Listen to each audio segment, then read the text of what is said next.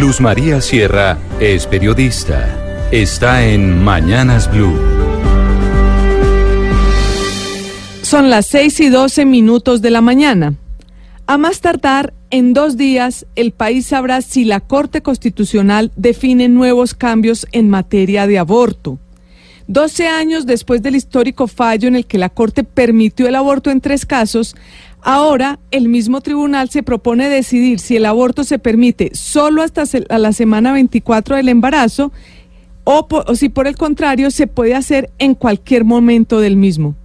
El asunto es, como todos los que se refieren a este tema, bastante polémico. Por un lado está la posición de la magistrada Cristina Pardo, que es la ponente del fallo, que dice que según decenas de expertos, a partir de la semana 24, el feto ya podría sobrevivir fuera del vientre, razón por la cual se tendría que proteger esa vida. Dice la magistrada que en los dos primeros trimestres del embarazo ya debería estar claro si se cumple alguno de los tres casos en los que se permite el aborto, por ejemplo, si hubo violación, y no se debería dejar hasta el sexto mes para, para hacer el aborto, que es lo que la magistrada llama un plazo razonable. Pero por otro lado están organizaciones como de justicia y grupos de mujeres que salieron a protestar al frente de la Corte en los últimos días que ven la ponencia como un retroceso al avance que se ha logrado en esta materia.